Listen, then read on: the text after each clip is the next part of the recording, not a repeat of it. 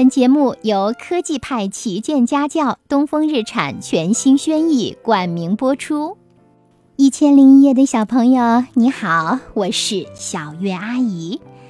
今天小月阿姨要给你来讲鸵鸟邮递员的故事。鸵鸟先生是个邮递员，他每天都背着大大的邮包，迈着长长的腿，到各家各户去送信。时间长了，鸵鸟先生发现，给别人送了那么多信，可他从来没收到过信或者是贺卡。唉，要是有人给我寄一封信就好了。有一天，鸵鸟把一封信送到火鸡太太的手里，火鸡太太高兴地说：“哦，太好了，太好了，我的儿子考上大学了。”他一定要请鸵鸟喝茶，鸵鸟也很高兴。接着，鸵鸟先生把一封信送到狮子的手里，狮子一看信，高兴极了。哦，真是好消息！我的兄弟结婚了。狮子塞给鸵鸟一包喜糖，鸵鸟又把一张贺卡送到大象爷爷的手上，大象爷爷高兴地说。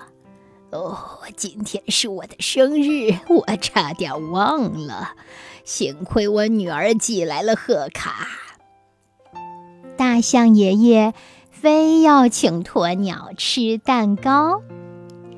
当鸵鸟走过斑马家门口时，小斑马打开门：“鸵鸟叔叔，有我的信吗？”鸵鸟摇摇头：“没有。”看到小斑马失望的样子，鸵鸟感到很抱歉。可斑马说：“鸵鸟叔叔，不怪你是这样。明天是我的生日，我是希望收到一张贺卡的。不过没收到也没关系。”第二天，鸵鸟先生一大早就来敲斑马的门。小斑马，小斑马，你的贺卡！小斑马蹦蹦跳跳地跑出来，从鸵鸟先生手上接过贺卡。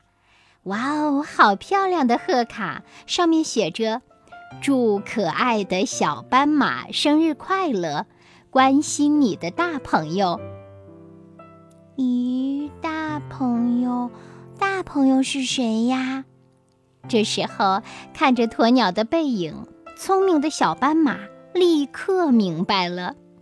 新年的时候，鸵鸟先生也收到了一张漂亮的贺卡，上面写着：“祝鸵鸟大朋友新年快乐，关心你的，关心你的小朋友。”鸵鸟先生高兴极了，这个新年他过得很快乐。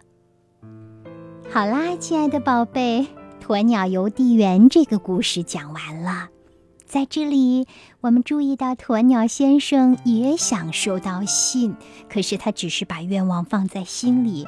当他发现另外一个人期待收到别人的信息，比如说贺卡呀，或者是生日祝福的时候，他就怎么做呢？他就为别人送上了贺卡呀。正是这样，最后鸵鸟先生也得到了。